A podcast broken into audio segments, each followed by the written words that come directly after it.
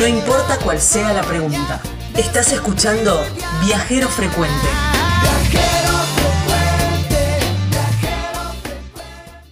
En el corazón del Valle Calchaquí, ahí a 1800 metros de altura, en la provincia de Tucumán, están los viñedos Luna de Cuarzo. Son parcelas eh, de viñas de cepas emblemáticas como el Malbec y el Torrontese y la elaboración artesanal, siguiendo los criterios de, de la biodinamia. Después te vamos a contar un poquitito más de qué se trata. Las bodegas y viñedos Luna de Cuarzo están en el paraje Finca La Silvia, ahí en Colalao del Valle, en la provincia de Tucumán, en la ruta 40, emblemática ruta 40, kilómetro 4305. Podés eh, hacer un recorrido y también visitarlos y también ya en la nota te vamos a contar todo lo que se puede hacer ahí en la, en la bodega Luna de Cuarzo. En Facebook y en Instagram los encontrás como Luna de Cuarzo. Y la página web para pedir turnos, consultas y reservas y, por qué no, para comprarte un vinito también es www.lunadecuarzo.com.ar. Gaby, ¿para dónde nos vamos? Viste que venimos recorriendo las eh, provincias a través de sus vinos. Sí. Bueno, eh, la última la última provincia que estuvimos fue la provincia de Chubut. Ahora nos vamos más para el norte, porque nos vamos a la provincia de Tucumán. Recorriendo así la ruta 40, llegamos a Colalao del Valle, ahí en la provincia de Tucumán. Veníamos de la, de, la ruta 40 también con Lago Puelo. Y, ahí nos encontramos con em, una finca, finca La Silvia, eh, que tiene, bueno, unos vinos espectaculares. Qué bueno. Que, mm, y vamos a hablar con, con, la dueña, ¿eh? con Luna de Cuarzo, la bodega y, y viñedos Luna de Cuarzo. Y vamos a hablar con, eh, con Silvia para saber un poco más de, de sus vinos y de su emprendimiento, porque una perlita por ahí. Silvia, ¿cómo te va? Gracias por atendernos. Hola, ¿cómo están? Un gusto, la verdad que es un placer comunicarme con ustedes, con toda la audiencia. Es maravilloso poder conectarnos, ¿no? Con esto que tiene que ver con la tecnología desde lugares tan lejanos, eh, sea desde Chubut, ahora están en Tucumán. Bueno, los felicito por este trabajo tan importante que están haciendo, este trabajo federal, de conocer las rutas, los lugares, la gente, los vinos, las comidas. Gracias, Silvia. Gaby. Bueno, no, Silvia, eh, en este, en estos bloques que, recorremos las provincias a través de sus vinos, queremos saber un poco también y buscamos siempre esas bodegas boutique, esas bodegas donde está justamente eh, su dueño, es el que, el que está ahí, el que nos atiende, porque queremos saber la genética, desde dónde comienza, cómo fue que empezaste a, a elaborar, primero con los viñedos y después a elaborar los vinos. Así es, Gaby, vos sabés que yo empecé eh, antes del 2002, más o menos en el 2010, estaba recorriendo la Ruta 40 buscando un lugar, eh, un lugar en el mundo, como dicen. Yo trabajaba, era colega suyos, porque era periodista, periodismo en la, en la provincia así, en San Miguel de ah. Tucumán, en, otras, en otros pueblos. Y bueno, algún día, digamos, de mucho estrés o quizás de, mucha necesidad de cambio, me, me planteé cómo era la vida que quería que quería vivir el resto de lo que me quedaba. Entonces me supuse que era un lugar en las montañas, un lugar en el cerro que había conocido de, de chica con mi padre, escalando cerros y demás, y bueno, así sin querer, viene de identificar buscando ese lugar, y, bueno, lo encontré en Colalo del Valle, que era un lugar casi desértico porque esta zona es con muy poca agua, el suelo es muy arenoso, salitroso. No había ninguna expectativa, digamos, la vista de alegría. Esto hace más o menos 15 años. Fue, digamos, muy difícil porque en la zona del Valle Calchaquí, en la parte de Tucumán, no había muchas bodegas ni viñedos, eran, digamos, muy pocos. Eh, y bueno, esta era una actividad que no tenía como mucha relevancia. Así que bueno, fue el, el apoyo de, amigos, del ingeniero Orel, que ya no está con nosotros en el INTA, que me dijo, vos tenés que poner uvas, y después fue Andrés Hoy, que también me ayudó, que es un, agrónomo que cuida las las grandes los grandes viñedos de Cafayate, entre eso estaba el Esteco y bueno, tantas otras viñas con las que ya está trabajando. Eh, y bueno, con la ayuda de ellos comencé este, este proyecto y creo que tuve el apoyo, porque lo mío era un emprendimiento pequeño, eran dos hectáreas, no tenía agua, tuve que empezar a salir a buscar de quién me financiaba un pozo de agua. Este, y estas posibilidades, digamos, que te va dando la gente cuando te ve con muchas ganas de emprender. Así que, eh, bueno, y después con un socio, con Faustino del Pozo, con el también él puso un capital, eh, y empezamos este trabajo y en el 2014 hicimos nuestro primer Malbec, que lo hizo Tania Hoy, que es una enóloga ahora ya muy importante, top, que está con su emprendimiento, pero cuando se recibió fue el primer vino que hizo en la parte de Tucumán, en el Valle Calchaquí. Así que este vino, digamos, comienza, o esta bodega, con mucho de, eh, de femenino. Claro. Por el trabajo, por el enóloga, por, el, por el hecho de que yo confiaba mucho en que había que sostener esto de entender los ciclos de, la luna para poder cosechar, para poder eh, eh para poder eh, abonar la tierra. Ah, mira qué bueno. entonces empecé a entender que lo que yo estaba haciendo más o menos era biodinamia, que es una palabra, digamos, acuñada que viene de Europa, pero que ya los, pueblos originarios y todos los pueblos de la antigüedad trabajaban con, eh, con los ciclos de la luna, los ciclos del sol, con algunas estrellas también, que menos conocido, y sobre todo haciendo viñedos orgánicos. Es, Y también esto de la biodinamia significa dejar en el viñedo aquello que muchos le llaman malezas, pero que yo le llamo buenezas, porque son algunas aromáticas del lugar que le dan esta, este, este sentido al viñedo y que cuando vas a cosechar las uvas tienen mucho de eso pegado en la uva, ¿no? Que es una cerita que se hace en, la, digamos en el ollejo, en la cáscara, que no solamente contiene las levaduras indígenas, sino también todo lo que hay alrededor. Por eso para mí es importante dejar, y entonces eso, esas, esas hierbas aromáticas le dan un sabor, una especie de, distinción a ese vino que puede ser muy distinto a uno que esté a la par, ¿no? Aunque yo no tengo, no tengo alrededor de más o menos a, a 10 cuadras, a, no, más dos kilómetros más o menos recién los, vecinos.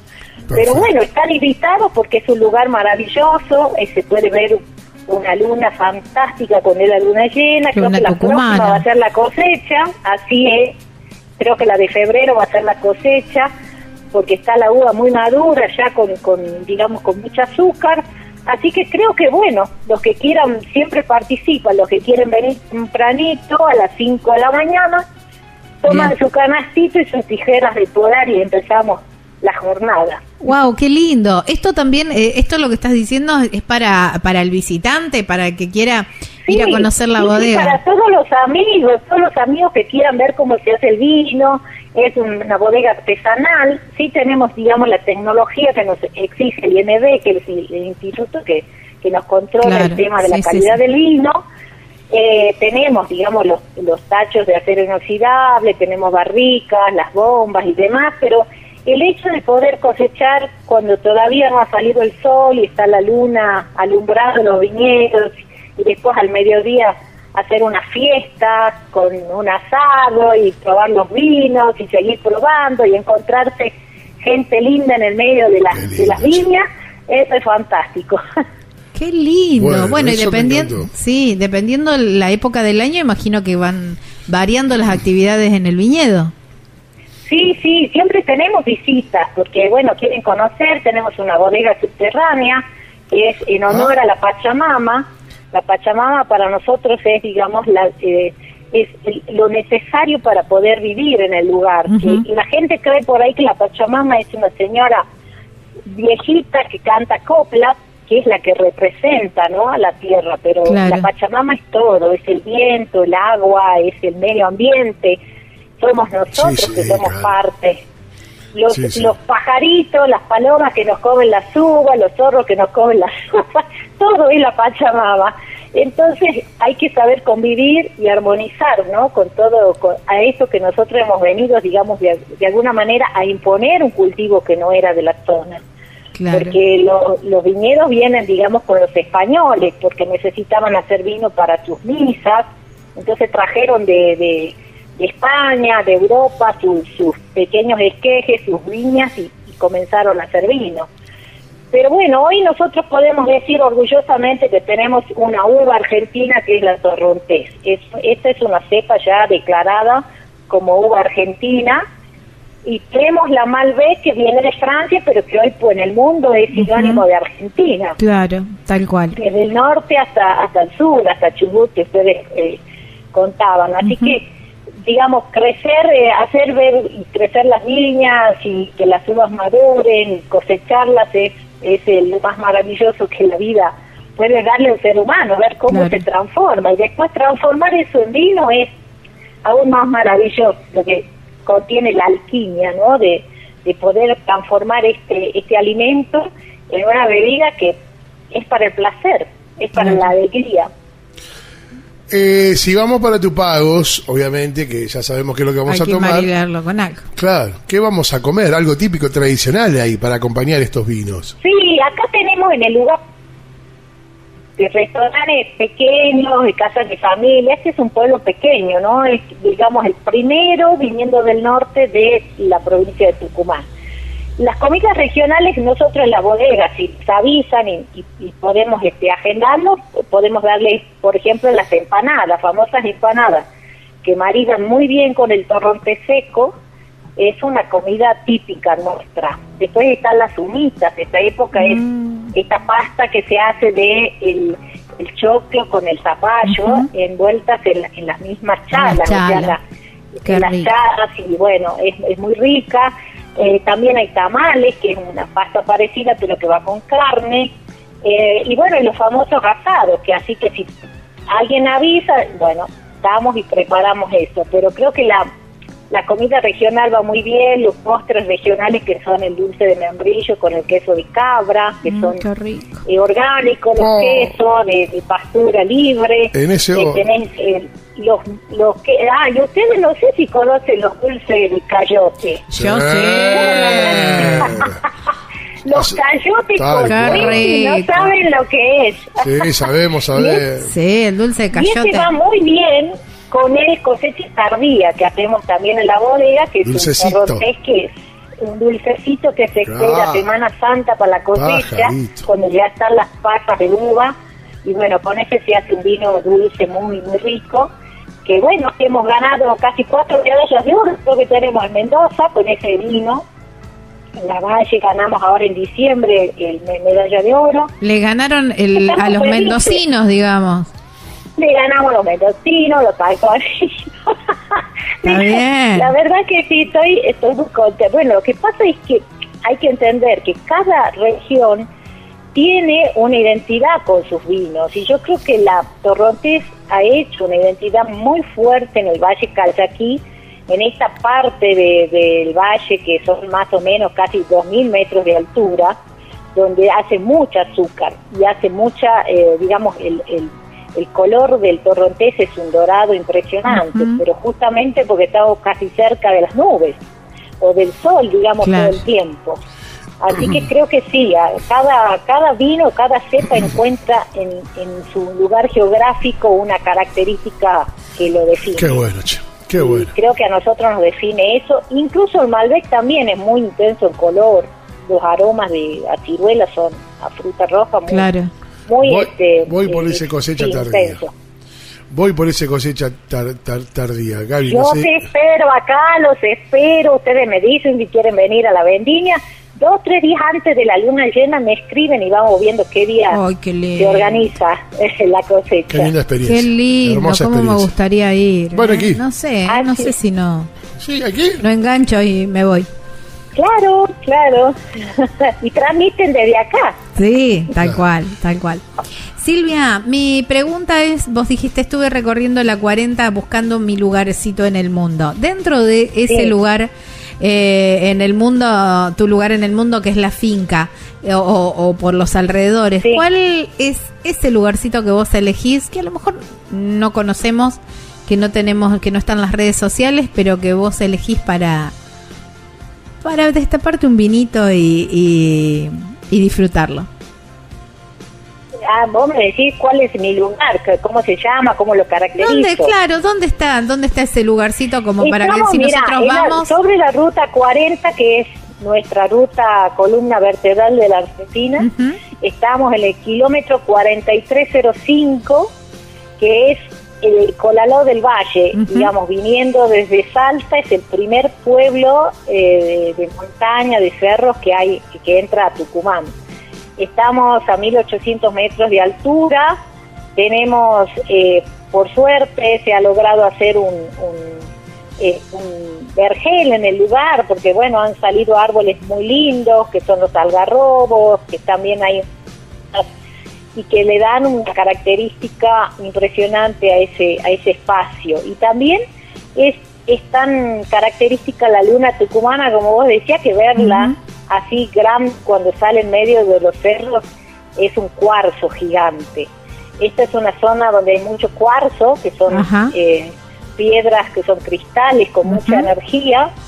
Eh, y bueno, creo que eso también hace al lugar las piedras blancas, la luna, el cerro impresionante.